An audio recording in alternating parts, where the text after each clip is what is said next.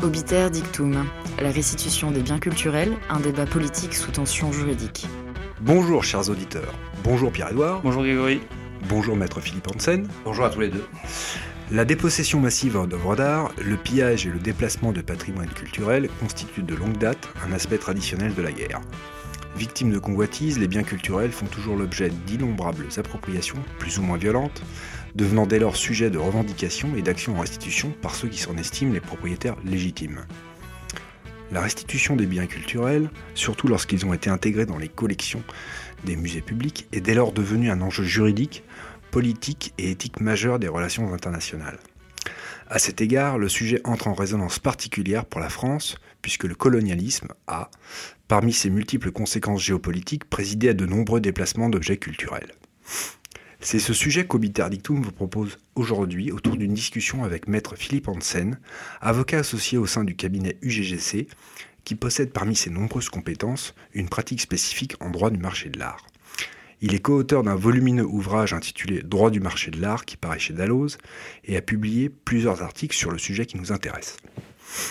Sans préempter la teneur de notre discussion, on peut immédiatement souligner que la restitution des biens culturels appartenant à des musées publics français se situe au cœur d'une tension entre principes opposés, tension qui nécessite parfois, comme nous allons le voir, l'intervention du législateur. D'une part, la nécessité politique et éthique de restituer des biens soustraits de manière illégitime à leurs propriétaires, que ceux-ci soient des États ou des particuliers, et d'autre part, le principe d'inaliénabilité qui fait obstacle à la restitution d'objets culturels entrés dans le domaine public. Quand bien même cette incorporation résulterait d'un acte de spoliation ou plus largement d'une appropriation contestable. Il est même possible d'avancer que le principe d'une sortie des biens des collections publiques des musées français méconnaît au moins l'esprit de l'institution muséale dont le patrimoine ne devrait cesser de croître. Dans un rapport remis au président de la République en 2008, portant sur la possibilité pour les opérateurs publics d'aliéner des œuvres de leur collection, le, le conseiller d'État Jacques Rigaud rappelait ainsi que l'exposé des motifs de l'ordonnance de 1945 portant organisation provisoire des musées des beaux-arts se donnait comme objectif de fixer les règles indispensables pour les musées, au premier rang desquelles figurait celle d'assurer la continuité de l'accroissement des collections publiques. Ainsi, non seulement il n'était même pas alors envisageable de vendre ou d'aliéner des œuvres, mais il n'était question que d'accroître les collections. Le même rapport précise que les rares décisions de justice rendues en matière d'aliénation de biens de ces collections confirment cette vocation les œuvres des collections publiques étant l'objet même du service public chargé de leur conservation et de leur présentation, elles ne pouvaient être déclassées et sortir du domaine public. C'est par exemple ce que nous dit la Cour de cassation dans un arrêt du 2 avril 1963. Principe d'inaliénabilité, domaine public, collection publique, déclassement. Rassurez-vous, chers auditeurs, nous aurons l'occasion d'expliciter ces termes au cours de notre discussion avec Maître Hansen. La restitution des biens appartenant à des États tiers ne constitue qu'un des aspects de la problématique relative à la sortie des domaines du domaine public mobilier français. L'autre pan du sujet porte sur la restitution des biens culturels spoliés à la population juive durant l'occupation. À côté des spoliations nazies, le sujet le plus sensible politiquement et juridiquement est celui des spoliations auxquelles a procédé l'autorité de fait se disant gouvernement de l'État français, c'est-à-dire le régime de Vichy, mais dont les actes sont juridiquement imputables à l'État. Nous aurons l'occasion de revenir sur le cadre juridique dans lequel s'inscrivent les mesures de restitution des biens ainsi spoliés. Notre discussion s'articulera ainsi autour de plusieurs thèmes. En premier lieu, le cadre juridique international et national applicable. Dans un deuxième temps, les exemples de déclassement ad hoc, déclassement législatif, nous verrons ce qu'il faut entendre par là. Dans un troisième temps, la réforme du cadre juridique. Et dans un dernier temps, nous ferons un point particulier sur les spoliations sous l'occupation. Maître Hansen, merci beaucoup d'avoir accepté l'invitation d'Obiter Dictum et à titre d'introduction, pouvez-vous nous expliquer en quelques mots comment et pourquoi un avocat développe une compétence une pratique spécifique en droit du marché de l'art? Merci. Alors, la compétence en droit du marché de l'art est venue d'abord un peu par euh, des concours de circonstances au gré des dossiers, mais euh, le droit du marché de l'art présente quand même une spécificité, c'est que l'objet euh, traité indépendamment des questions juridiques posées, est généralement assez intéressant. Et donc, ça donne envie d'en faire davantage, d'en connaître plus, et euh, on touche à des domaines qui parle à des sens un peu différents de ceux auxquels on est habitué quand on fait du droit. Euh, je fais beaucoup de droit du chemin de fer, par exemple. On est très éloigné de euh, l'art et du coup, c'est une respiration intellectuelle, historique, parfois même philosophique. Et je pense qu'ici, on est en plein dans le sujet qui est bienvenu et qui donc m'a mené à effectivement développer cette, cette pratique au sein du cabinet avec d'autres associés. C'est une pratique qu'on a au sein du cabinet depuis très longtemps et que j'ai développée sur le volet droit public un peu plus spécifiquement. Très bien. Alors, abordons notre premier thème sur le cadre juridique international et national applicable. Avant de voir le droit national, euh, nous souhaiterions un peu revenir sur le cadre juridique international encadrant la restitution des biens spoliés. Nous comprenons à la lecture de vos articles sur le sujet que ce cadre apparaît peu pertinent pour les restitutions de biens spoliés durant l'époque coloniale. Pouvez-vous nous rappeler la teneur des instruments juridiques internationaux et ce qui motive votre appréciation à leur égard? Alors en droit international, on a surtout trois textes. Si on reprend chronologiquement, on a euh, d'abord une convention de La Haye de 1899 dont l'objet est en substance de rendre illégaux les euh, vols et les pillages commis en temps de guerre. Mais euh, en rendant illégaux les vols et les pillages commis en temps de guerre à compter de 1899, elle valide en quelque sorte tout ce qui a eu lieu avant. Ensuite, on a la Convention euh, Unidroit de 1995 euh, qui euh, également organise l'interdiction d'exportation de biens illicitement acquis, mais elle n'a pas été ratifiée par la France. Ces deux textes étant donc inapplicables au sujet qui nous occupe. La troisième convention, qui est la convention principale, c'est la convention UNESCO du 17 novembre 1970. Cette convention, elle a pour objet d'interdire l'importation, l'exportation et d'une manière générale le transfert de biens euh, pillés, de biens illicitement acquis. Elle a aussi pour objet de prévoir des engagements des États signataires, de mettre en place des dispositifs de droit interne pour permettre euh, à la fois d'empêcher euh, la circulation de ces biens illicitement appropriés, mais aussi d'en organiser la restitution. La difficulté avec la Convention UNESCO, c'est qu'elle ne s'applique qu'au bien volé à compter de euh, sa signature par le dernier État euh, signataire des parties concernées par le litige. Donc euh, l'État spolié ou l'État de, de, réception en quelque sorte du bien spolié, eh bien, on prend la date de ratification par le dernier des deux pour voir si la convention s'applique. En France, cette convention n'a été ratifiée qu'en 1997. C'est-à-dire qu'au plus tôt, pour ce qui concerne les biens qui sont sur le territoire national, on parle de biens qui auraient été euh, pillés postérieurement à 1997 et potentiellement plus tard, puisque si l'État d'en face, en quelque sorte, l'État spolié, euh, a ratifié la Convention après 1997, alors c'est cette date-là qui constituera le point de départ. Donc on voit bien que c'est une finalement ratification qui est extrêmement récente, même si on prend la date de 1997. Et euh, évidemment, toutes les spoliations dont il s'agit euh, en général, c'est-à-dire celles euh, principalement de la période coloniale, eh bien datent d'avant 1997 et de bien avant 1997 et aussi d'avant, bien souvent, 1899.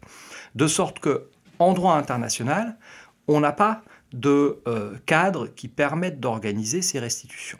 Et en droit interne, pour faire le lien un petit peu entre ce qu'on va dire dans quelques instants, la Convention UNESCO a été transposée en quelque sorte ou a été intégrée dans le droit interne par euh, l'article 124-1 du Code du patrimoine, mais cet article 124-1 renvoie en réalité à la Convention UNESCO de 1970, notamment pour ce qui concerne son champ d'application temporel, de sorte que cet article du Code du patrimoine ne peut pas non plus permettre des restitutions de biens qui auraient été euh, pillés avant 1997. De sorte que du point de vue du droit interne et de ses transpositions, euh, ou du droit, plutôt, pardon, euh, du droit international et de ses transpositions en droit interne, on n'a pas euh, de moyens juridiques pour permettre les restitutions et donc il faut se placer exclusivement sur le plan du droit interne pour voir comment organiser ces restitutions. Et c'est là qu'on va se heurter aux principes qui régissent notamment les propriétés publiques dont on va certainement parler dans quelques instants. Ah, eh bien, parlons tout de suite de ce cadre interne qui est en fait un cadre assez restrictif euh, s'agissant des restitutions puisque le, principe juridique principal qu'il faut soulever ici, c'est le principe d'inaliénabilité des biens composant le domaine public. Est-ce que vous pouvez nous en parler? Quelles sont ses conséquences juridiques et en quoi ce principe s'applique-t-il à des biens culturels? Alors, d'abord, il faut simplement rappeler que ce dont nous parlons maintenant, c'est euh, l'ensemble des biens qui appartiennent à des personnes publiques. De sorte que les biens qui sont dans des patrimoines privés ne sont pas du tout concernés par le principe d'inaliénabilité et par tout ce qu'on va dire maintenant. Euh, en revanche, effectivement, pour les biens qui appartiennent à des collections muséales notamment, ou qui appartiennent à des personnes publiques au sens euh, général. Vous avez euh, l'article L21 12-1 du Code général de la propriété des personnes publiques qui les classe dans le domaine public. Le domaine public, au sens de cet article, c'est euh, l'ensemble des biens meubles qui appartiennent aux personnes publiques et qui présentent un intérêt public du point de vue de l'histoire, de l'art, de la science, etc. Vous avez à la suite de cette définition un peu générique une liste d'items qui illustrent le propos, mais globalement, on peut déjà se rattacher à cette définition générique. Et donc, l'ensemble des biens euh, culturels, dès lors qu'ils présentent un intérêt, et en général on présuppose que c'est le cas, vont appartenir au domaine public. Ça, c'est la première cause d'inaliénabilité. Ensuite, vous avez dans le Code du patrimoine une autre disposition qui euh, pose le principe selon lequel sont également inaliénables les biens qui appartiennent aux collections des musées de France, c'est-à-dire les musées qui ont obtenu le label Musée de France.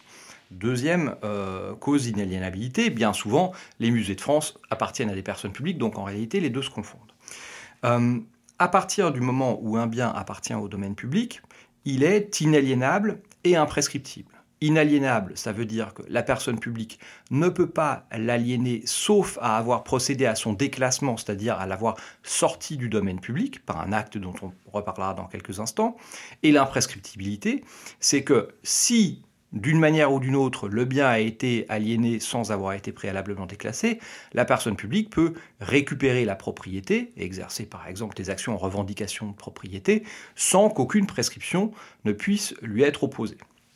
De sorte que, effectivement, on est sur un régime de protection qui est particulièrement euh, strict, particulièrement exorbitant euh, du droit commun. S'agissant par exemple de l'imprescriptibilité, on sait que en fait de meuble, possession vos titres, d'après les dispositions du Code civil, eh bien ici, ce principe, il est totalement évacué par euh, les principes d'inaliénabilité et d'imprescriptibilité. ce qu'il faut avoir à l'esprit également, c'est que outre la protection qui découle du texte, c'est une protection qui fait l'objet elle-même d'une forme de protection, puisque le Conseil constitutionnel, même s'il n'a pas donné de valeur constitutionnelle ni au principe d'inaliénabilité ni au principe d'imprescriptibilité, a néanmoins euh, jugé que euh, ces principes étaient parfaitement conformes à la Constitution, dans un arrêt qui portait précisément sur des biens mobiliers euh, du domaine public, une décision de question prioritaire de constitutionnalité du 26 octobre 2018. Donc on voit que euh, les principes sont très protecteurs et les principes sont très protégés. La conséquence de tout cela, c'est que en pratique, il est extrêmement difficile en réalité euh, d'aliéner un bien du domaine public mobilier, que ce soit en vue de sa restitution ou pour n'importe quel autre type d'aliénation. Et là, on peut, juste pour que tout le monde comprenne bien, dresser un parallèle avec le domaine public immobilier. Le domaine public immobilier, il euh, est caractérisé ou il est défini par la réunion de deux ou trois critères. D'une part, la propriété publique. Ensuite, une question d'affectation. On affecte un bien à un service public ou à l'usage direct du public. Ça sera par exemple un stade qui est affecté au service public du sport ou une rue qui est affectée à l'usage direct du public parce qu'on peut marcher dessus. Et puis, il y a un critère d'aménagement indispensable pour les biens affectés au service public. Pour le domaine public immobilier, là encore, si on veut céder ces biens immobiliers, il faut les déclasser préalablement. Et pour pouvoir les déclasser, il faut les désaffecter, c'est-à-dire leur faire perdre leur affectation, fermer le stade, il n'est plus affecté au service public, on peut le déclasser. Ces décisions de désaffectation et de déclassement sont entre les mains de la personne publique propriétaire ou affectataire. Donc la personne publique a la maîtrise de ce qu'elle veut faire de son bien, et si elle veut aliéner, elle peut le faire parce qu'il lui est facile de décider de fermer euh, le stade, dans mon exemple. En matière mobilière, la situation est différente puisque la définition du domaine public mobilier repose sur la qualité et l'intérêt intrinsèque du bien. C'est pas quelque chose qu'une personne publique propriétaire va pouvoir décider. Est-ce que le bien présente ou non un intérêt public euh, C'est quelque chose que le bien porte en lui, en quelque sorte. Et il est donc extrêmement difficile, une fois qu'on a admis que cette condition de l'intérêt était remplie, de revenir sur cette caractérisation de l'intérêt. Qui pourra décider que telle œuvre qui, à un moment donné, présentait un intérêt public du point de vue de la culture, n'en présente plus? Et donc, on a une réelle fébrilité euh, chez les personnes publiques et chez les commissions, on en reparlera, qui ont été constituées pour réfléchir sur le sujet, de euh, prononcer une telle perte d'intérêt. Parce que tout le monde se souvient qu'à des périodes pas si anciennes que ça, on a pu brûler de l'art parce qu'on le jugeait dégénéré. Et donc, à un moment, ça devient très très très dangereux de euh, décréter même au sein d'une commission, qu'un bien a perdu son intérêt. Et du coup, dès lors qu'il est très difficile de euh, déclasser le bien, la conséquence mécanique, c'est qu'il est très difficile de l'aliéner. Et la restitution étant une forme d'aliénation, puisqu'on se euh, dessaisit de son bien pour euh, en transférer la propriété à celui qui réclame la restitution, eh bien la restitution devient impossible. Et c'est pour ça qu'on est obligé de passer par la loi. Alors ça pose d'autres problèmes que le problème de la restitution. On a eu en 2010 euh, un débat, en 2009-2010, un débat à propos à l'origine d'une question de restitution, mais le débat a un peu dévié euh, ensuite, c'était euh, la restitution de têtes de guerriers maoris qui était la propriété du Muséum d'histoire naturelle de Rouen, qui appartenait à la ville de Rouen. Euh, et que la ville de Rouen voulait euh, restituer à la Nouvelle-Zélande pour que l'État néo-zélandais le restitue aux tribus d'où étaient originaires les guerriers concernés afin qu'ils reçoivent une sépulture selon les rites euh, traditionnels, etc. Et la délibération du conseil municipal de Rouen avait été attaquée par le préfet sur le fondement du principe d'inaliénabilité et le préfet avait obtenu gain de cause. Du coup, euh, la sénatrice maire de Rouen euh, de l'époque avait déposé une proposition de loi euh, en vue de permettre le déclassement législatif des biens, puisque le principe d'inaliénabilité et d'imprescriptibilité n'ayant qu'une valeur législative, on peut y déroger par une autre loi. Euh, et à cette occasion, s'est ouvert un débat qui a dépassé euh, le cas de la restitution des têtes maoris pour poser la question de ce qu'on appelait la respiration des collections publiques. Euh, et le débat a été de dire finalement, en France, les collections publiques, comme vous l'avez très justement dit en introduction, ne font que s'accroître, mais n'évoluent jamais à la baisse y compris d'ailleurs lorsque cette baisse est motivée par la recherche de fonds pour acheter d'autres œuvres. Dans d'autres pays, les musées n'hésitent pas à vendre pour racheter, euh, pour financer d'autres acquisitions. Les collectionneurs privés font ça tout le temps. Euh, ils font vivre un peu leur patrimoine. En France, on a des biens qui sont dans des réserves, qui y restent et qui sont inaliénables. Parce que, encore une fois, leur intérêt intrinsèque ne disparaît pas parce qu'ils ne sont pas mis à la disposition du public. Euh, et à cette occasion-là, pardon. Mais est-ce que ça veut dire que tout déclassement est impossible?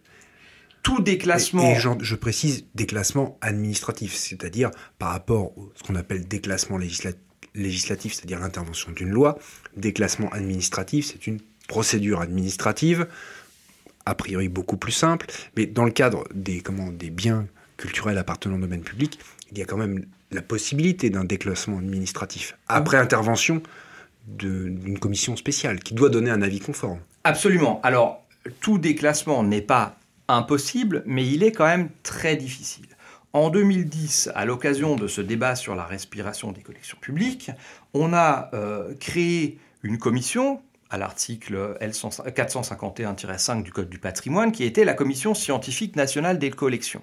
Cette commission était censée effectivement se prononcer sur les projets de déclassement des personnes publiques propriétaires de euh, biens culturels notamment.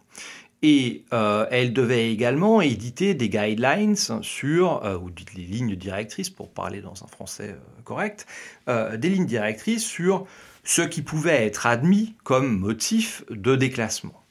ce qu'on a constaté, c'est que d'abord, cette commission a été instituée avec beaucoup de retard.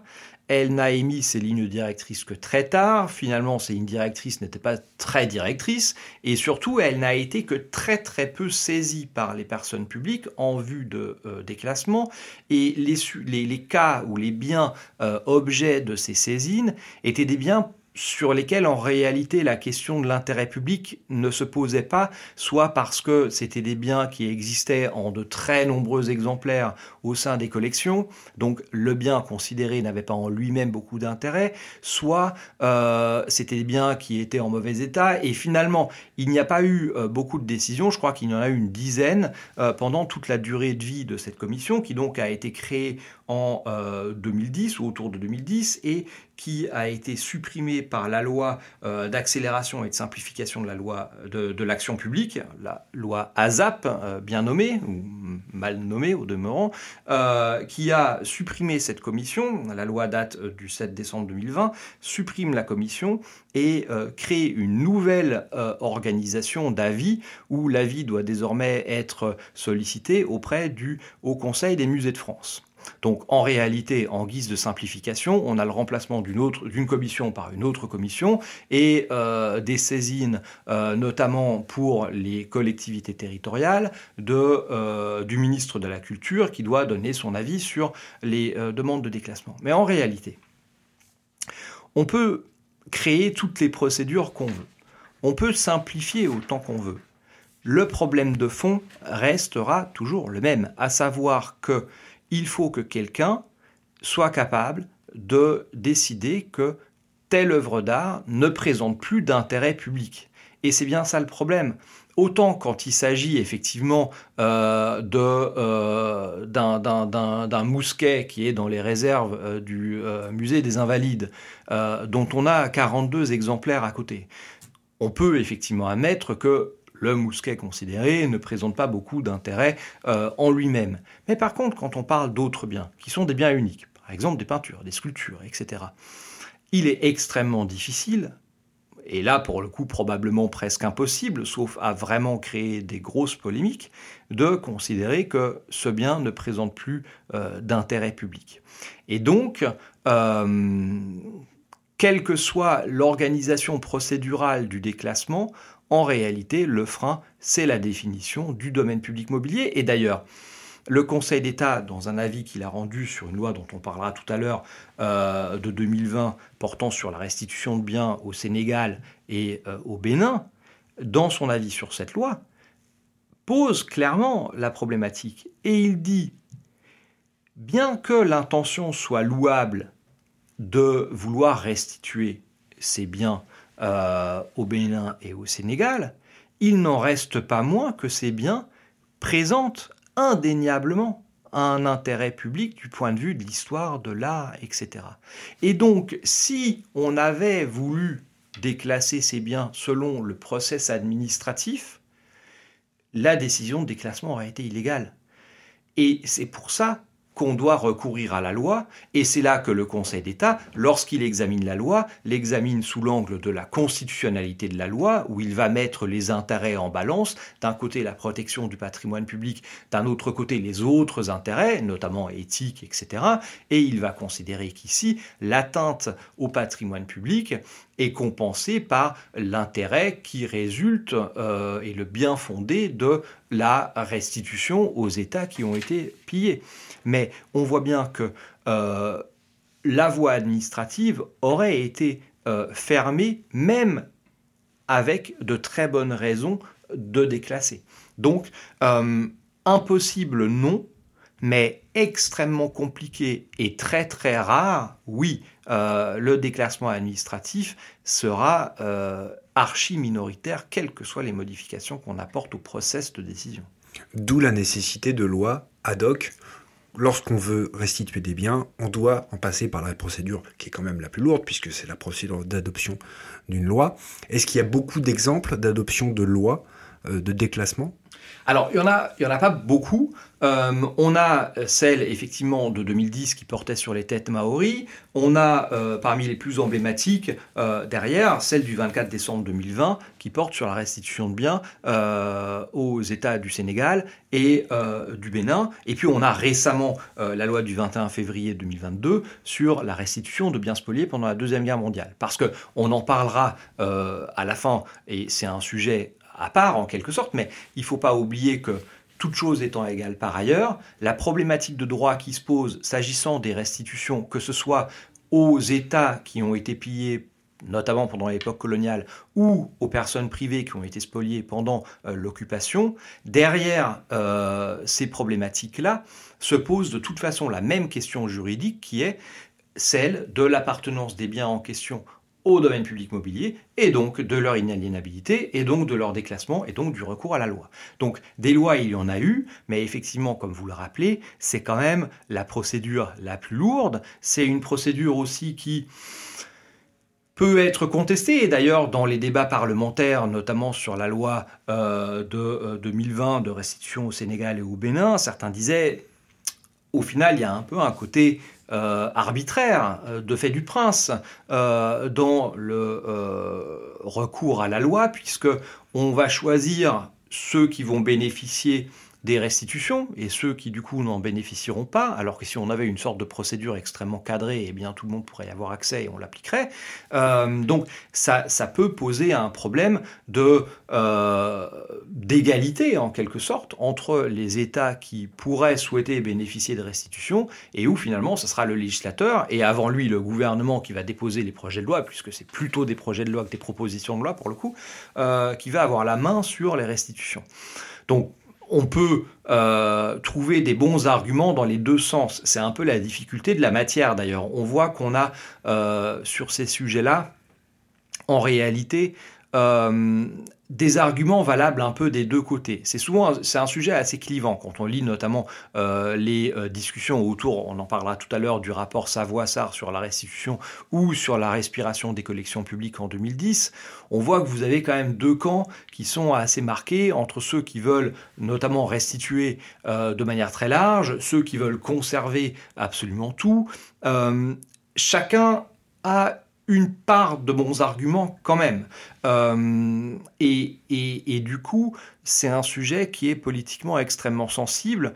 Et euh, c'est la raison pour laquelle, certainement, on n'a pas encore de loi cadre qui définit une procédure euh, précise pour organiser tout cela. Mais on va y venir, on en reparlera tout à l'heure. C'est le moment de passer à notre internet musical. Philippe Hansen, vous avez choisi Tracy Chapman, Talking About Revolution. Don't you know? They're talking about a revolution. Sounds like a whisper. Don't you know? They're talking about a revolution. It sounds like a whisper. While they're standing in the welfare lines, crying at the doorsteps of those armies of salvation, wasting time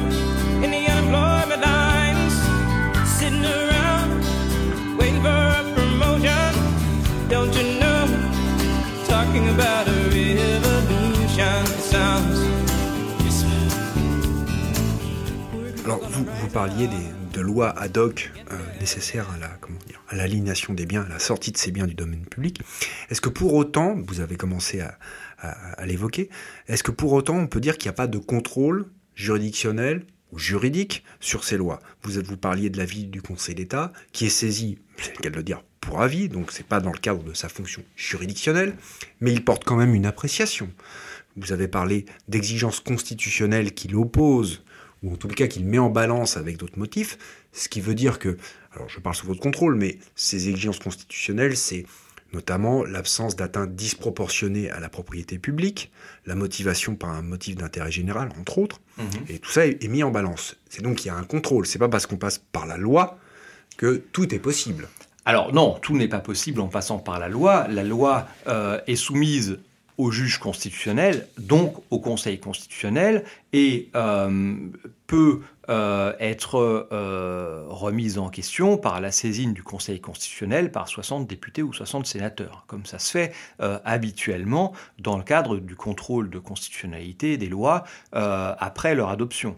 On voit mal ici comment une question prioritaire de constitutionnalité pourrait se poser, parce qu'on voit mal le litige qui pourrait naître à l'occasion de l'exécution et de l'application de cette loi, puisque au moment où elle est prise, elle est quasiment exécutée en réalité. Après, il y a simplement la remise matérielle des biens, mais ça va extrêmement vite. Donc du contentieux qui découlerait de la loi et qui pourrait servir d'accroche à une QPC me paraît assez difficile, mais euh, des sénateurs et députés pourraient très bien euh, soumettre la loi au Conseil constitutionnel en invoquant effectivement les moyens que vous avez euh, rappelés à l'instant, à savoir l'atteinte disproportionnée et non compensée par un motif d'intérêt général au patrimoine public.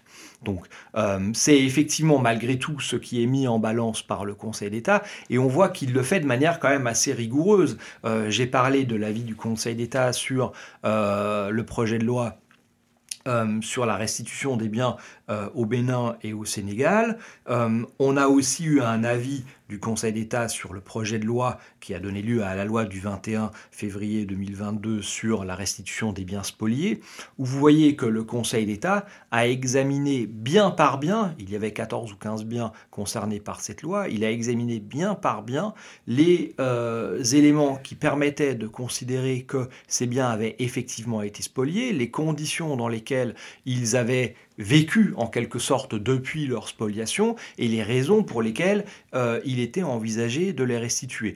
Donc c'est un contrôle qui est quand même assez poussé, mais vous avez raison, au stade de l'avis du Conseil d'État, on ne parle que d'un avis. Donc derrière, seul le juge constitutionnel pourrait éventuellement remettre en question euh, la loi au vu de ses principes. Alors on comprend en vous lisant notamment que le recours au législateur risque de, s'intensifier, notamment parce qu'on a un discours du président de la République à Ouagadougou en 2017 qui annonce une volonté très claire et affirmée de procéder à des restitutions massives. Alors quel est le problème de cette volonté? Quels sont les problèmes pratiques et juridiques que, pose cette volonté présidentielle de 2017 Alors, euh, à la suite de ce discours de Ouagadougou, qui a été euh, entendu dans les États africains et qui a suscité beaucoup d'espoir, euh, le président de la République avait euh, nommé deux universitaires qui ont rendu un rapport en novembre 2018, c'est le fameux rapport Savoissard, qui était censé se prononcer sur finalement le cadre de cette restitution.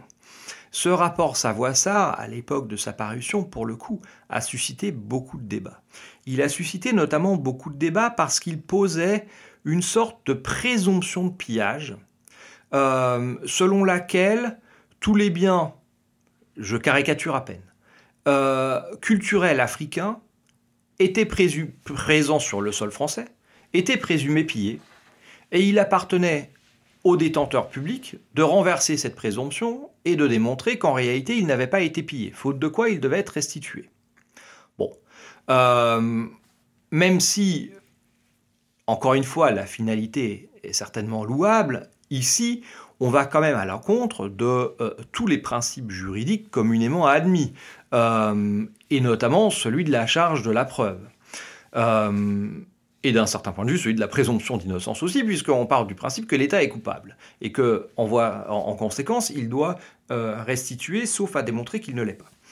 Évidemment que euh, ce genre de position ne pouvait que susciter des euh, réactions assez violentes. Et ça n'a pas manqué, quand on lit la presse de l'époque, on voit qu'il y a un vrai débat assez musclé. cela étant dit, on sait aussi que une grande partie des biens du patrimoine africain ont été euh, pillés. Et donc, effectivement, on risque d'avoir des restitutions importantes euh, aux États africains. La question est de savoir comment on fait euh, pour restituer. Parce que parmi ceux qui s'opposent à la restitution, certains disent tous les États africains euh, ne sont pas aujourd'hui systématiquement en mesure de recevoir les biens en question. parce qu'ils n'ont pas forcément tous les infrastructures muséales qui permettent de conserver ces biens dans de bonnes conditions, parce que certains États sont politiquement instables, euh, en proie à euh, des euh, quasi-guerres civiles ou en tout cas des, des, situations très difficiles, et il ne s'agirait pas que des biens restitués soient pillés par divers groupes, notamment terroristes, et se trouvent, comme ça a été le cas en Syrie ou en Irak par exemple, sur le marché de l'art parallèle, 15 jours après avoir été restitués.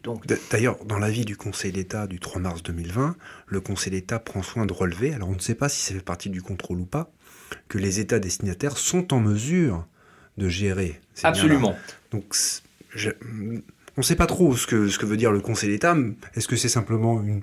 Il relève quelque chose, il constate, ou ça fait partie du contrôle qu'il exerce sur la loi? À mon avis, ça fait quand même partie du contrôle qu'il exerce sur la loi et finalement de l'appréciation de l'intérêt général.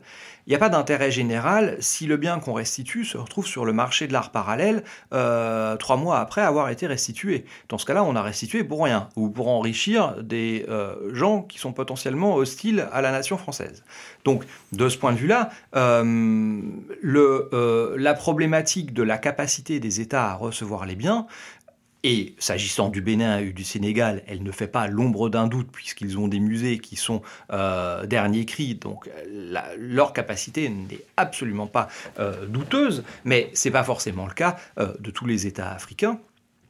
On n'a qu'à voir ce qui se passe au Mali, évidemment. Euh, donc ça, fait partie de euh, cette balance des intérêts qui est prise en compte. C'est la capacité. Et donc la difficulté, c'est de créer un cadre qui permette quand même euh, de faire un peu du cas par cas et euh, de ne pas restituer n'importe comment.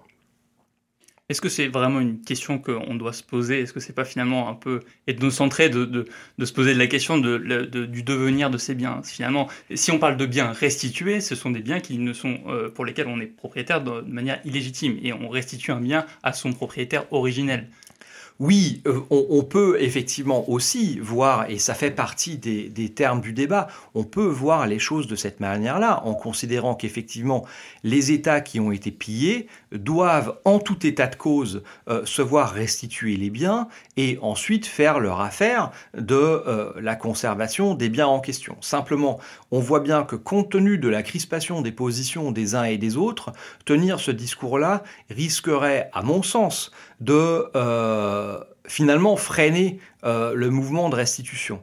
Et, mais ce n'est que mon avis. J'aurais tendance à penser que déjà restituer aux États qui peuvent accueillir, et d'ailleurs certains on dit on a vocation à accueillir un jour, mais aujourd'hui on n'est pas capable de le faire, on attend avant de demander la restitution. Ça montre bien que les, États africains sont parfaitement conscients aussi euh, de ce qu'ils peuvent faire et de ce qu'ils ne peuvent pas faire, et ne se jettent pas sur les demandes de restitution par principe en disant c'est à nous, donc euh, peu importe ce qui va arriver au bien euh, ensuite, nous on veut les récupérer, et tout le monde est assez raisonnable dans cette affaire. Donc je pense que restituer dans de bonnes conditions, et il y a des coopérations, entre institutions muséales européennes et institutions muséales africaines pour précisément permettre euh, l'accueil dans de bonnes conditions. Euh, il se trouve que je suis à moitié danois et je sais que le musée national danois a beaucoup travaillé avec le Bénin pour restituer des biens euh, au Bénin qui se trouvaient dans les collections danoises. Et ont envoyé des experts danois pour aider à bâtir les musées, etc., ont financé, ont subventionné pour justement permettre la restitution dans de bonnes conditions. Et finalement, dans ces conditions-là, tout le monde y gagne.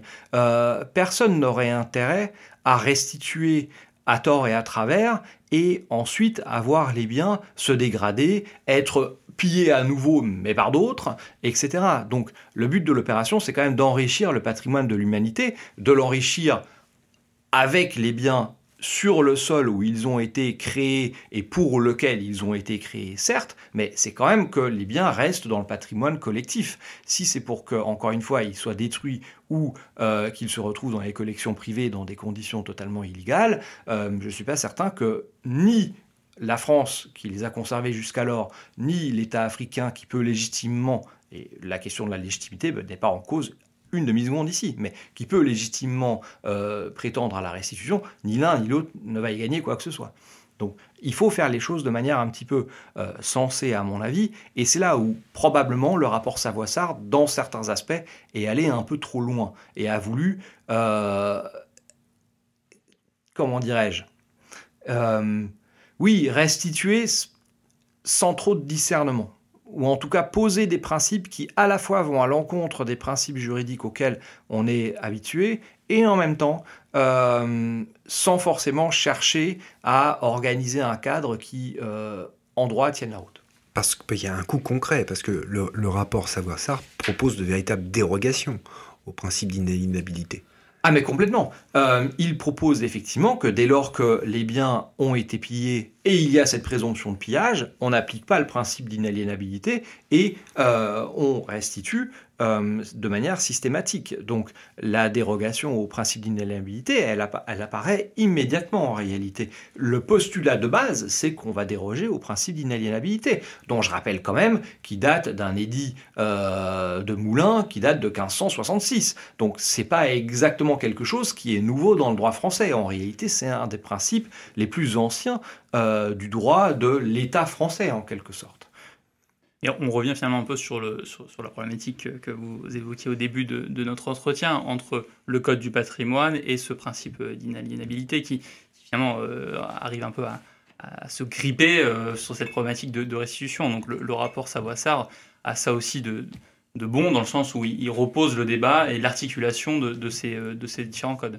Oui, oui, non mais on, est, on est parfaitement d'accord sur le fait qu'on est face à deux principes qui, en droit, sont totalement antagonistes. On a d'un côté le principe d'inaliénabilité, dont la conséquence, comme on l'a rappelé tout à l'heure s'agissant des biens meubles, est que le patrimoine est totalement figé, ou quasi totalement figé, et d'un autre côté, une volonté de restituer, qui donc va à l'encontre complète du principe d'inaliénabilité.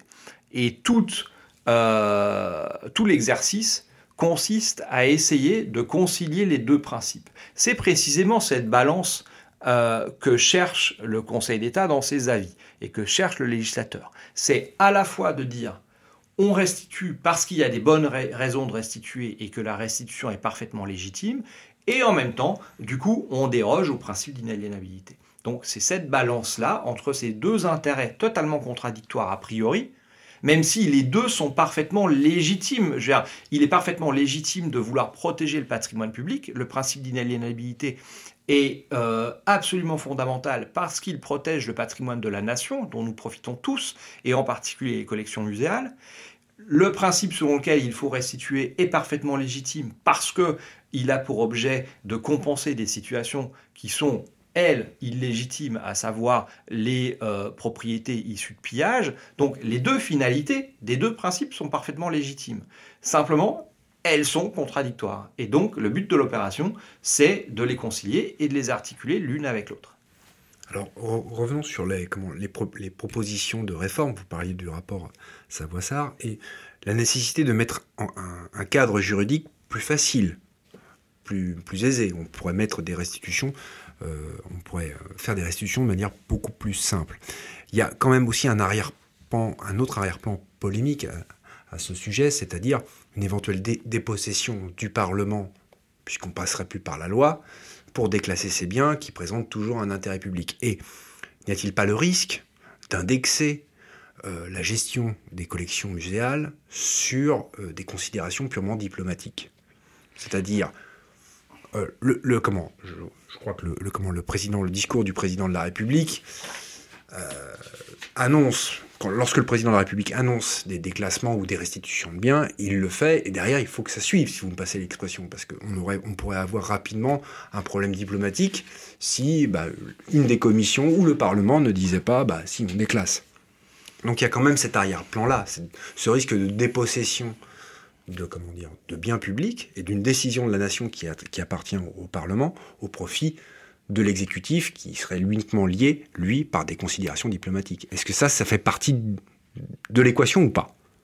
Je pense que ça en fait partie en tout état de cause, même si le Parlement demeure compétent pour décider euh, des déclassements, puisque, encore une fois, le Parlement, dans l'immense majorité des cas, est saisi par un projet de loi qui émane de l'exécutif. Donc si l'exécutif ne soumet pas le projet de loi parce qu'on parle de biens qui seraient à destination de tel État qu'on a auquel on n'a pas envie de faire plaisir, euh, eh bien, le Parlement ne sera pas saisi. Et si un parlementaire euh, dépose une proposition de loi, on sait très bien que de la manière dont fonctionne la Ve République, si le gouvernement est opposé à cette proposition de loi, elle n'a absolument aucune chance d'être votée.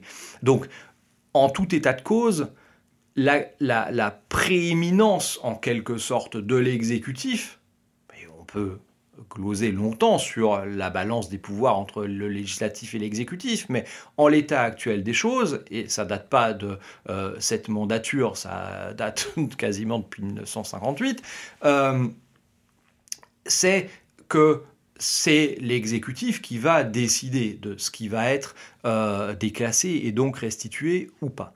Donc Là-dessus, le changement euh, de euh, procédure, la mise en place d'une loi cadre qui encadrerait et qui créerait une procédure administrative de déclassement et de restitution, à mon avis, ne changera pas grand-chose. Et peut-être justement, si c'est bien fait, euh, devrait au contraire permettre d'avoir un vrai contrôle d'un juge sur des décisions soit accordant la restitution, soit refusant la restitution, où le juge se poserait la question de savoir si euh, cette décision de refus de restituer à tel État est juridiquement fondée compte tenu de critères qu'on aurait fixés dans la loi et qui encadreraient les hypothèses de restitution ou de non-restitution.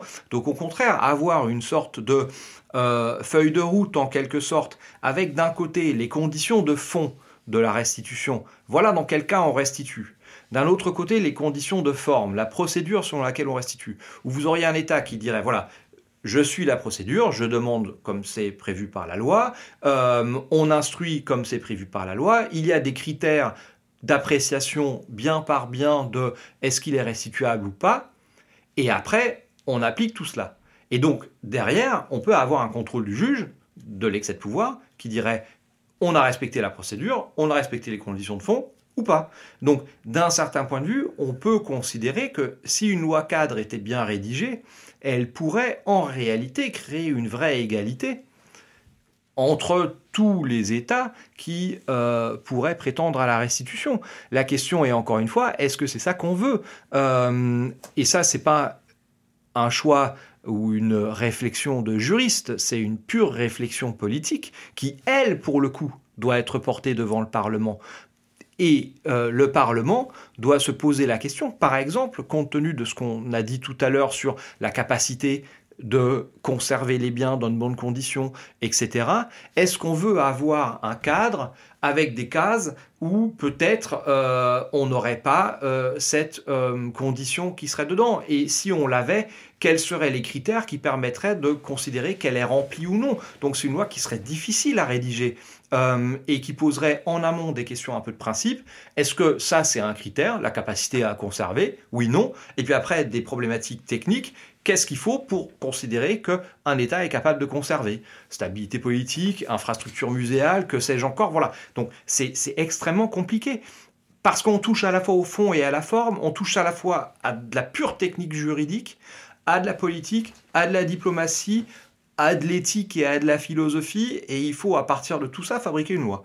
Euh, donc, c'est pas évident, évident. Alors effectivement, les perspectives de réforme aujourd'hui, il y a deux, euh, deux choses qui sont sur la table. D'une part, le Sénat a récemment euh, voté une adopté une proposition de loi qui est actuellement pendante devant l'Assemblée nationale, qui a uniquement pour objet, là encore, de euh, créer une commission qui se prononcerait sur les restitutions des biens. Avant toute réponse officielle de l'exécutif sur une demande de restitution, nous dit la loi. Oui, oui. Donc, il y a quand même ce risque, enfin oui, ce risque qui plane, qui est de dire on va pas indexer euh, la, comment dire, la gestion des biens culturels sur la politique étrangère complètement. C'est-à-dire que, vous voyez, il y a quand même ce risque-là qui est qu'on tente d'écarter dans cette Oui, même si au final c'est l'exécutif qui a le dernier mot. Bien sûr. Euh, donc, s'il veut indexer, il indexe. Euh, mais effectivement, il lui sera plus difficile d'indexer si vous avez une commission qui a fait un travail sérieux, euh, argumenté, sur effectivement les critères de restitution. La question est de savoir quels sont les critères qui sont appliqués, et ça c'est autre, un autre sujet. Ainsi Mais que les garanties d'indépendance des membres de cette commission, peut-être. comment? Ainsi que les garanties d'indépendance des membres de cette Bien commission. sûr, il faudra voir comment tout ça euh, s'organise, comment les gens sont nommés. Euh, ce sont des vraies problématiques, mais surtout, c'est une loi qui, à mon avis, euh, là encore, de toute façon, nécessitera. euh, on crée une commission, mais à la fin, au bout du, du, du- du process, on doit recourir au législateur. Parce que on a toujours le principe d'inaliénabilité qui euh, se pose, et je ne suis pas certain que cette commission, euh, même si elle peut se prononcer sur la pertinence de la restitution, elle ne pourra pas surmonter la question de l'intérêt public du point de vue de l'histoire de l'art, de la science, etc., qu'on trouve à l'article L21 12-1 du Code général de la propriété des personnes publiques. Donc il faudra de toute façon passer par le législateur pour, au bout du process, déclasser le bien, le sortir des collections publiques et le restituer. Donc en réalité, peut-être qu'il peut être salutaire d'avoir cette commission pour aider à la réflexion, pour aider à l'instruction, mais ça ne résout pas le problème.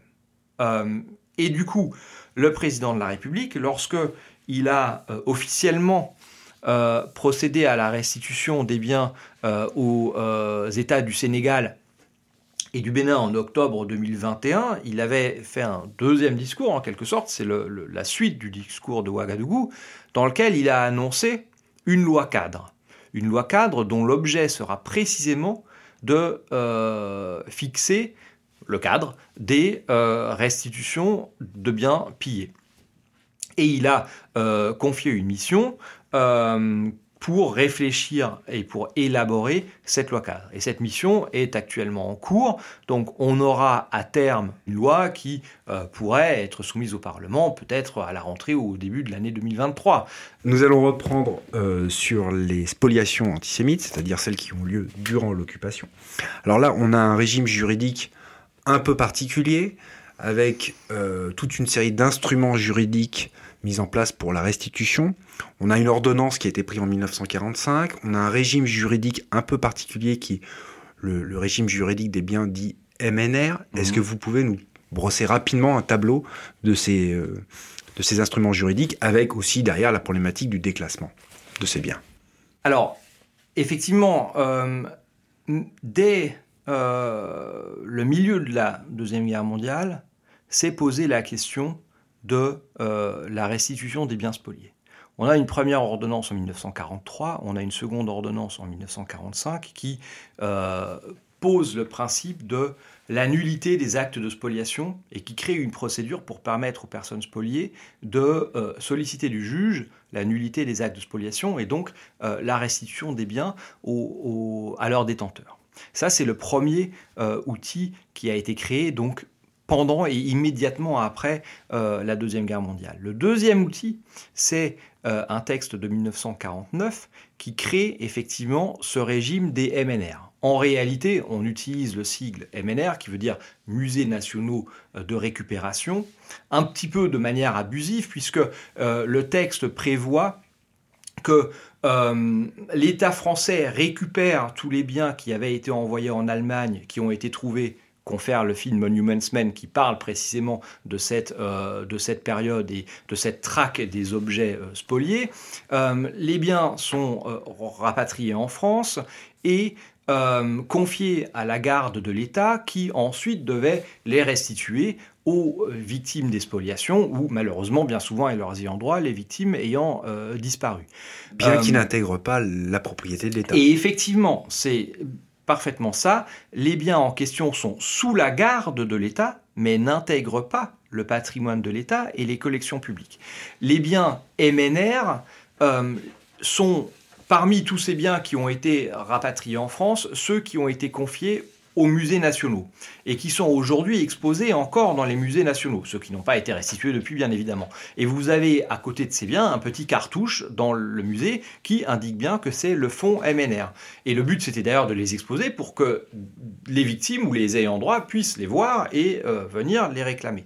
Mais euh, il s'agissait je crois de 1600 biens sur l'ensemble des biens qui ont été confiés à la garde de l'État et qu'on appelle par abus de langage en quelque sorte MNR. Mais en réalité les vrais MNR ce sont uniquement ces euh, biens qui ont été confiés aux musées nationaux. Peu importe, ces biens en tout cas sont uniquement sous la garde de l'État.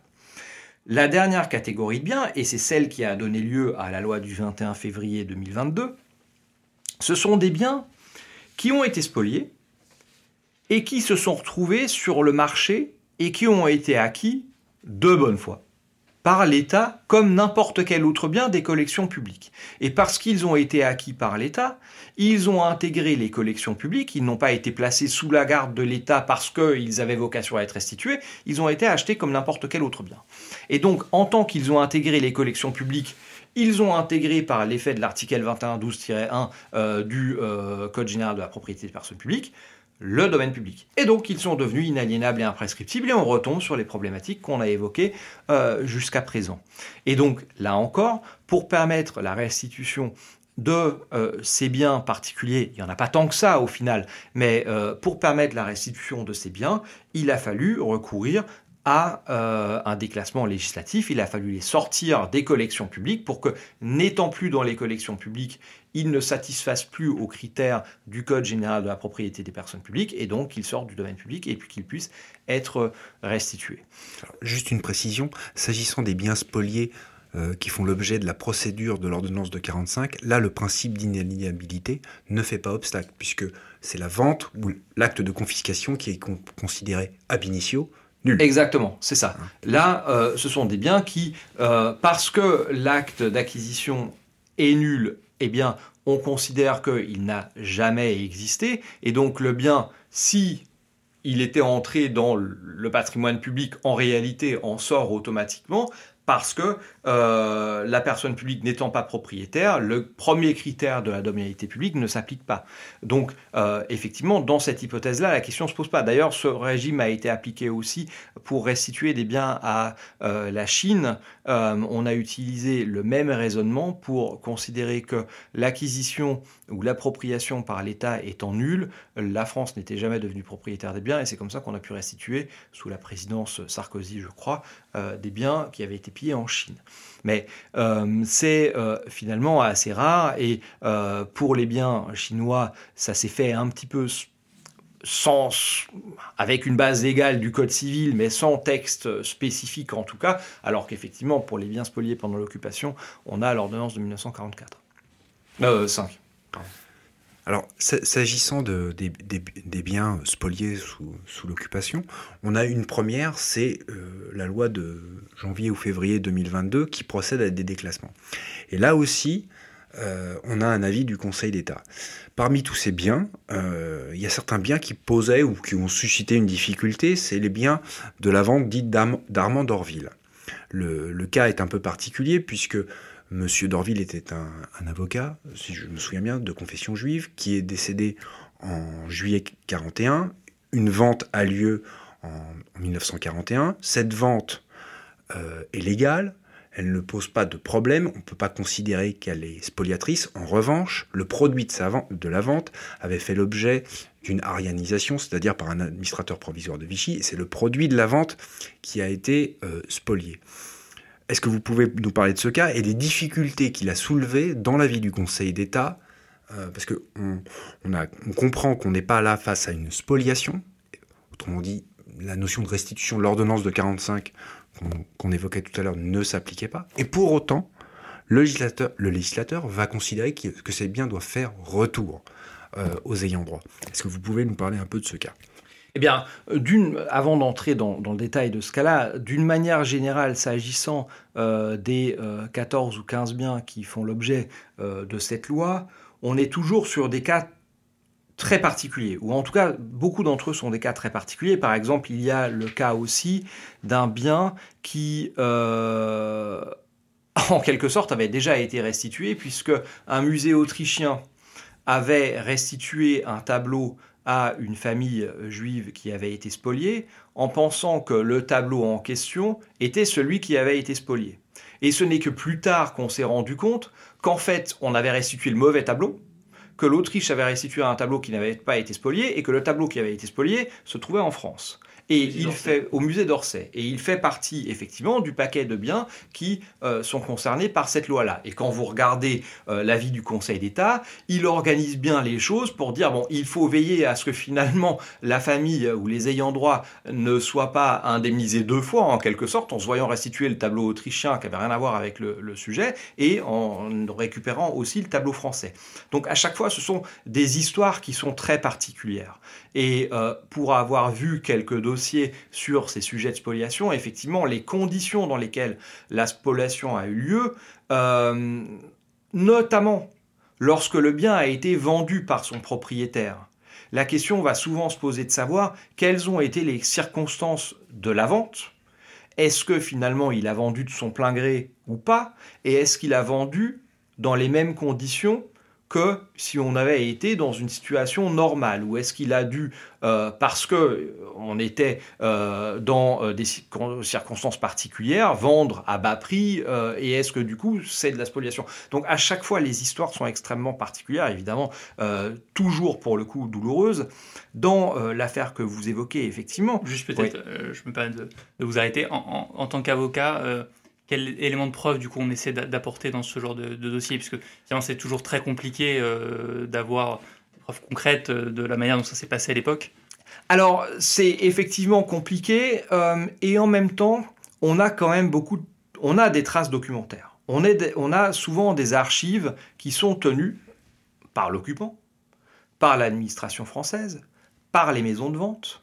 Donc on arrive quand même à reconstituer bon an, mal an, euh, le parcours et les conditions. Et puis par exemple, quand on parle du prix, on est capable de reconstituer la valeur d'un bien donné à la période considérée pour comparer euh, cette valeur théorique avec la valeur réelle qui euh, a été euh, donnée au propriétaire du bien, pour savoir si finalement il l'a donné de son plein gré et dans des conditions normales ou pas. Donc on arrive à, quand même reconstituer l'histoire, c'est un travail lourd, mais c'est quelque chose qui reste quand même possible. La grosse difficulté, pardon, la grosse difficulté, c'est surtout pour les familles des ayants droit d'identifier les biens qui appartenaient à leur famille, parce que chaque année qui passe, on a de moins en moins évidemment euh, de euh, contemporains de cette période-là qui peuvent se souvenir que leur famille possédait telle, euh, telle œuvre, et c'est souvent là qu'on va avoir une difficulté. Ça sera de simplement prouver la question de départ, c'est est-ce que ça appartenait à ma famille ou pas. Ce qui est peut-être plus difficile dans le cas des, pays qui ont été colonisés par la France, notamment en Afrique, pour, en matière de, de preuves ah ben oui, ça, et, de, valeur aussi de l'œuvre, puisque euh, d'ailleurs on n'est pas revenu là-dessus sur ce débat-là, mais ce qu'on appelle œuvre d'art euh, en, Europe n'est pas forcément une œuvre d'art euh, d'un point de vue africain, qui ça peut être des, objets de culte simplement et qui ne sont pas identifiés comme, comme de l'art.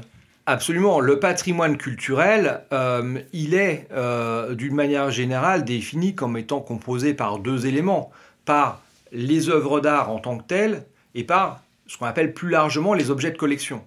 Euh, les œuvres d'art sont des œuvres de l'esprit qui ont donné lieu à une matérialisation physique. Euh, c'est les arts plastiques. Alors que euh, les objets de collection sont bien souvent des objets qui n'ont pas été conçus comme étant des œuvres d'art à la base, mais qui, parce qu'ils se rattachent à une culture, à une histoire, à des modes de vie, présentent un intérêt culturel malgré tout, et sont donc des biens culturels. Et effectivement, ça va être des biens qui vont être attachés à des cultes, mais ça peut aussi être des biens de la vie de tous les jours qui, tout d'un coup, prennent une valeur culturelle parce qu'ils disent quelque chose de la localisation géographique, de l'ethnie, du mode de vie, euh, etc c'est pour ça qu'on a dans les objets culturels aujourd'hui euh, des outils, euh, des véhicules, toutes sortes de choses qui n'ont jamais été pensées par leurs concepteurs comme étant euh, à la base un bien culturel. Et c'est seulement la valeur qu'on leur a donnée qui font que ce sont des biens culturels. Donc effectivement, si on revient deux secondes sur la problématique effectivement des pillages pendant la colonisation, la vraie difficulté, ça va être de prouver le pillage. Et c'est pour ça d'ailleurs que la proposition qui consistait à poser une présomption de pillage et la nécessité pour le détenteur public de démontrer que le bien avait été régulièrement acquis rendait la tâche quasiment impossible pour l'État.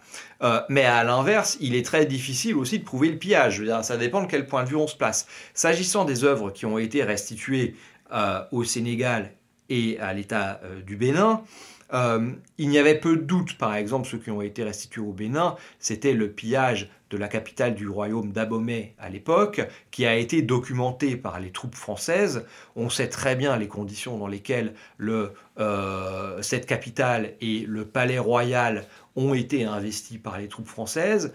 On sait ce qu'ils en ont extrait, et donc la preuve du pillage fait peu de doute. Mais quand vous aviez une équipe d'exploration qui allait quelque part dans des villages reculés, et qui revenaient avec des outils, avec des masques, avec des objets funéraires ou que sais-je encore, effectivement, est-ce qu'ils les ont acquis? Est-ce qu'ils les ont acquis à leur bon prix?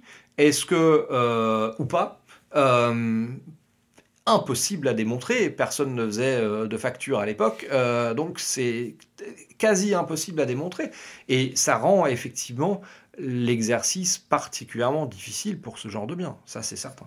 Alors, si, nous en revenons à la loi de 2022 sur les restitutions euh, de biens spoliés sous l'occupation, euh, là aussi, on, a un avis du Conseil d'État, et j'aimerais bien avoir votre sentiment sur le contrôle que fait le Conseil d'État sur cette loi, parce qu'il il nous fait un, comment dire, un distinguo sur les biens, euh, selon que ces biens ont été spoliés, au sens de l'ordonnance de 1945, et les autres biens, ceux, dont on ne peut pas dire qu'ils ont été spoliés.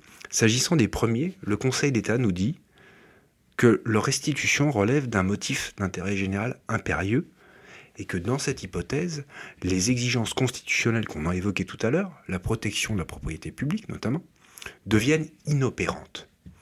Il est assez étonnant, ou révélateur que le Conseil d'État n'ait pas choisi d'illustrer son propos par une décision du Conseil constitutionnel, parce qu'il est peu probable qu'il y ait une décision du Conseil constitutionnel qui dise cela.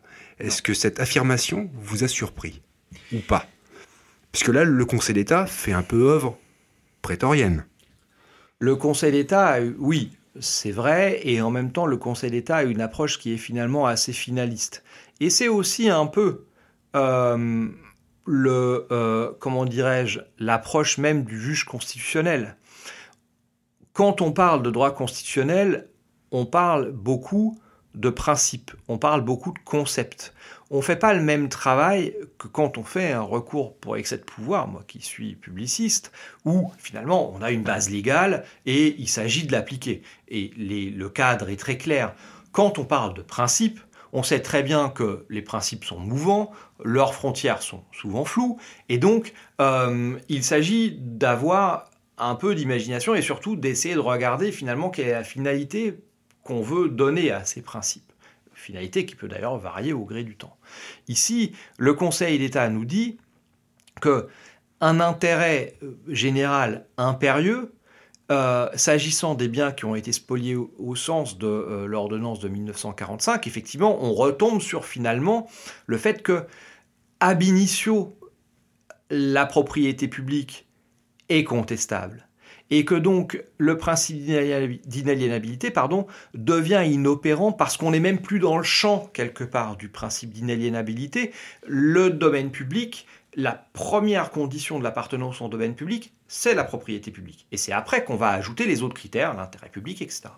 Donc, si on considère que le premier critère disparaît parce que euh, l'appropriation est totalement illégitime euh, et euh, susceptible de nullité, alors effectivement, on sort du champ de la domanialité publique, donc du principe d'inaliénabilité, et donc il est assez normal que le Conseil d'État considère que euh, le principe d'inaliénabilité devient inopérant. C'est vrai que lorsque, dans la deuxième catégorie de biens, la spoliation n'est pas intervenue de la même manière, c'est-à-dire que effectivement la vente euh, est régulière, mais que derrière, on a eu euh, la spoliation du produit de la vente, on n'est plus sur une nullité du droit de propriété en tant que tel. C'est plus le droit de propriété qui est en cause en tant que droit de propriété, c'est quelque part la légitimité de ce droit de propriété compte tenu du contexte dans lequel ce droit de propriété est né. Et c'est la deuxième catégorie de biens, et c'est là qu'on va avoir une autre balance qui va être opérée entre deux intérêts légitimes. Euh, d'un côté, est-ce que le droit de propriété est légitime compte tenu du sort qui a été réservé aux produits de la vente, etc., par rapport à la légitimité qui consiste à protéger finalement le patrimoine de la famille spoliée en question. Et le patrimoine de la famille spoliée, c'est pas restituer une somme d'argent, c'est euh, remonter à l'origine des fonds en quelque sorte pour restituer les tableaux. Et c'est un peu ça que fait le Conseil d'État dans la deuxième partie de son avis. Et alors quand il applique ces principes justement à la vente des, biens euh, d'Armand d'Orville, pardon, euh, il y, a quelque chose d'assez particulier, c'est-à-dire que le gouvernement euh, motive, puisqu'on doit motiver, puisqu'il va y avoir une atteinte aux propriétés publiques, il faut un motif d'intérêt général. Et le gouvernement motive cette atteinte par un principe d'équité, puisqu'on n'était pas, on n'est pas dans une spoliation, on est dans autre chose. Donc, il faut, il faut que ce bien fasse retour aux biens, aux, comment, aux ayants droit d'Armandoville, et on, mobilise pardon l'argument d'équité. Ça, ça a soulevé quand même un certain nombre de, discussions. Et dans, l'avis du Conseil d'État, on voit que le Conseil d'État est un peu gêné par ce motif d'équité qu'il essaye de retraduire comme un motif de sanction de l'achat en 1942 de ces, de ces biens, puisque l'administrateur provisoire savait que la vente, le produit de la vente allait être arianisé. Donc on a l'impression que ce motif d'équité, il est reformulé par un motif d'intérêt général qui ressemble à il faut sanctionner l'État pour l'achat qu'il a fait en 1942. Et on comprend que le Conseil d'État est, un peu ennuyé par ce motif un peu filandreux d'équité, et surtout par la motivation, euh, la vente, voilà, il, dit mais si on commence à mobiliser ce, principe-là pour justifier des, des, des, comment, des restitutions, jusqu'où on va aller? Est-ce que vous partagez cette, euh, cette critique, cette angoisse? C'est-à-dire que cette porte ouverte sur un motif un peu filandreux qui peut justifier des restitutions? Mais d'abord, la mobilisation du principe d'équité, c'est exactement, exactement ce que je disais tout à l'heure. C'est-à-dire, effectivement, quand on n'a pas euh, une spoliation euh, pure et dure, en quelque sorte, au sens de l'ordonnance de, de 1945, il faut essayer de trouver autre chose. Et le Conseil d'État essaye du coup d'analyser la situation pour donner un peu de sens à cette notion d'équité et il regarde l'opération dans son ensemble. C'est quelque chose que l'avocat publiciste ou euh, le, juge administratif est habitué. Quand on fait du contentieux contractuel, on peut avoir plusieurs contrats et on va parfois examiner, euh, pour qualifier le contrat, on va, on va examiner l'ensemble des contrats pour regarder globalement quelle est la qualification qu'on doit donner à l'opération sans regarder contrat par contrat. C'est un peu le même raisonnement ici du Conseil d'État qui regarde l'opération dans son ensemble. Il ne s'arrête pas juste à la vente pour dire cette vente-là, euh, c'est pas une spoliation. Il dit cette vente-là, elle s'est inscrite dans un contexte. On va regarder globalement ce qui s'est passé. Effectivement, l'administrateur savait que les, euh, fonds issus de la vente de ces tableaux allaient être euh, confisqués et spoliés. Et donc, on regarde finalement l'opération dans son ensemble. Et c'est là que finalement, le principe d'équité peut jouer, parce qu'au final, on aboutit à une spoliation. Alors, si on regarde le petit bout de la lorgnette, ou le sujet par le petit bout de la lorgnette, la vente en elle-même n'est pas spoliatrice, mais par contre, l'opération d'ensemble que constitue la vente et la spoliation du produit de la vente, c'est clairement une spoliation. Et donc, euh, on aurait pu traiter ça en disant, bah, dans ce cas, on n'a qu'à restituer l'argent euh, et pas les tableaux. Sauf que euh, la finalité, c'était bien à l'occasion de la vente des tableaux, et donc c'est comme ça que le Conseil d'État a traité le sujet. je trouve que c'est quand même une façon constructive et intelligente de traiter le sujet, qui n'est pas totalement absurde quand on connaît le mode de raisonnement du juge administratif par ailleurs. Après, sur la notion d'équité, effectivement, on ne peut pas la mobiliser, là encore, à tort et à travers. Il faudra que derrière, on puisse raccrocher des éléments factuels.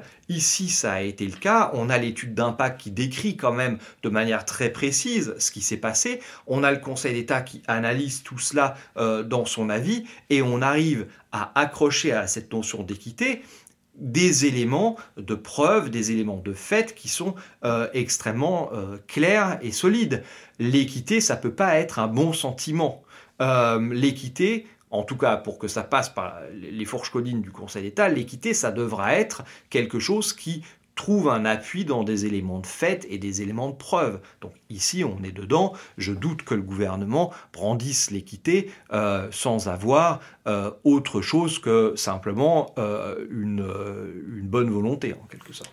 Donc vous vous pensez pas que le, risque qui est quand même un peu pointé par le Conseil d'État sur la mobilisation de l'équité d'un côté et le fait ce que le Conseil d'État nous dit, hein, euh, c'est-à-dire que des achats ou des ventes durant cette période avec des circonstances, il nous dit analogues, c'est-à-dire des circonstances troubles, on risque d'en avoir beaucoup. En tous les cas, ça peut ouvrir la, porte à beaucoup de demandes. Ce que vous acceptez dans un cas sur le fondement de l'équité, dans des circonstances analogues, la vente d'Orville, on peut se dire, il va y avoir beaucoup de demandes. Hein, qui... Et vous ne pensez pas que c'est un risque sérieux? Je pense que justement, alors d'une part, il faut quand même euh, rappeler qu'au final, le Conseil d'État valide le projet de loi. Bien sûr. Donc, euh, il pointe le risque, mais il considère finalement que ce risque est surmontable. Euh, il pointe le risque et du coup, il envoie aussi un message au gouvernement consistant à dire il va falloir que vous étayiez un petit peu vos dossiers, comme vous l'avez fait ici, mais on a vu le point et on sera attentif à ce que le principe d'équité soit pas mobilisé n'importe comment. Donc du coup, je pense que le Conseil d'État a déjà mis un certain nombre de garde-fous juste en pointant le risque. Euh, que le risque existe, oui, c'est certain. Euh, il appartiendra au gouvernement parce qu'encore une fois, c'est lui au final qui va décider s'il veut soumettre au Parlement telle ou telle euh, proposition de euh, sortie des collections publiques. Donc le gouvernement devra être un peu responsable et euh, appliquer ce principe avec discernement et de manière extrêmement étayée. Néanmoins, il faut quand même avoir à l'esprit que certes, d'autres biens pourraient être concernés, mais on parle d'une catégorie de biens qui reste résiduel par rapport à tout ce qui a été spolié et qui rentre plutôt dans le champ soit de la législation sur les MNR, soit de l'ordonnance de 1945. Il y a finalement peu de biens spoliés qui ont intégré les collections publiques et donc le domaine public et pour lesquels la problématique de la sortie des collections publiques et du déclassement se pose.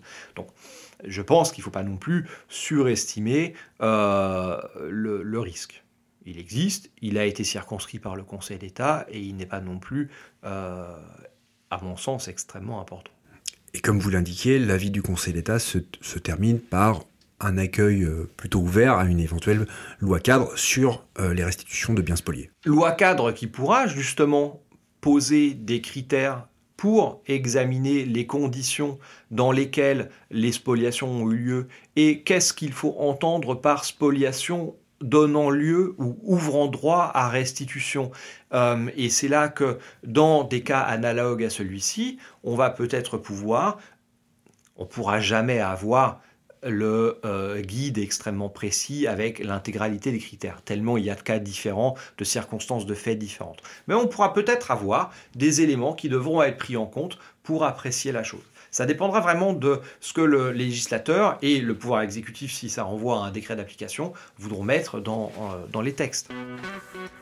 Maître Philippe Ansel, merci beaucoup pour cette intervention. Merci beaucoup. Merci à vous deux, c'était un plaisir. Clap de fin, n'hésitez pas à vous abonner et évidemment à attribuer 5 étoiles à ce podcast.